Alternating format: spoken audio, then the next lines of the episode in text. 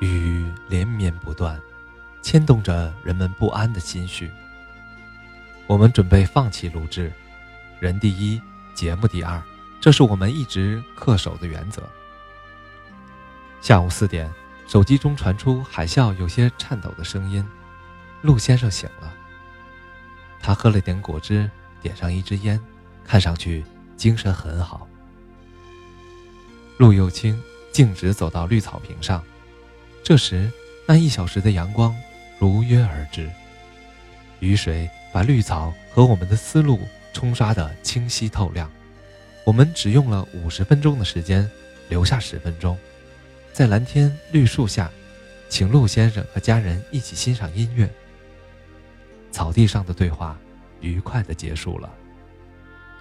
回到北戴河，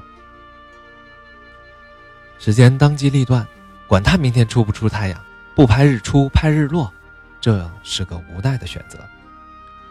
当东方晨曲在夕阳中奏响的时候，我的内心有一种冲动。我意识到，电视人的享受有时更贴近自然，更能感受到那种切肤之爱。与其说是电视的优势，不如说是电视人的福分。第二天一早，大队人马班师回朝，太阳金灿灿地挂在头顶，跟着我们的车窗前行。活像一个顽皮的孩子，找他的时候，他淘气地躲起来；试过之后，他欢快地跑出来说：“我在这儿了。”我眯着眼，头倚在靠背上，精疲力尽的六天，不堪回首。时间忽然凑上来说：“哎，你知道我在想什么？什么？我以后再也不听你的了，我以后再也不干这劳民伤财的事儿了。”这应该是所有电视人的戒律。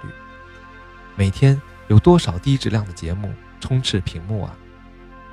下岗工人肯定会说：“用这钱多弄几个希望工程好不好？”原中央电视台副台长陈汉元一句话就说到了痛处：拍劣质电视剧等于腐败。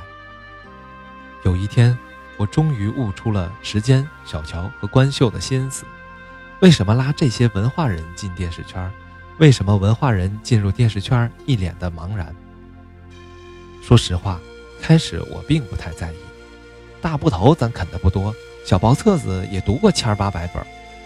大学问家不是，小知识分子还是勉强称职的。应该说，我们是各走一径。社会学者知晓囚徒困境，理解废编精神，但问起推拉摇移和反打，也是一头雾水。所以，文化人和影人差异不大，充其量是个优势互补。五年后，我才真正知晓，教文化人推拉摇移容易，教电视人理解和实施废编精神难啊。也许我们见到的真正的知识分子并不多，这使我们对“知识分子”一词理解多少有些歧义。首先，知识分子的知识。不是以读书的数量来计算的，读书破万卷的一般人多得很。知识分子是用心读书的那种，这里区别于用眼读出来的知识尽在骨子里。所以，真正的知识分子该有一副傲骨，不善趋炎附势。这使他们当中绝大多数显得个性，总是鹤立鸡群，混不进人堆里。当知识如一般暖流涌遍全身的时候，机体的潜能被调动，有境界，则自成高阁，心胸开阔，做人做事便有了格调。我们有时靠近真正的知识分子，喝茶吸烟，尽管还是几件俗事，你却能举手投足间感受到几分与众不同的人格魅力，就是这个道理。还有。你不必太为知识分子担心，他们的形式感往往是精神情境的固定，态势很长久。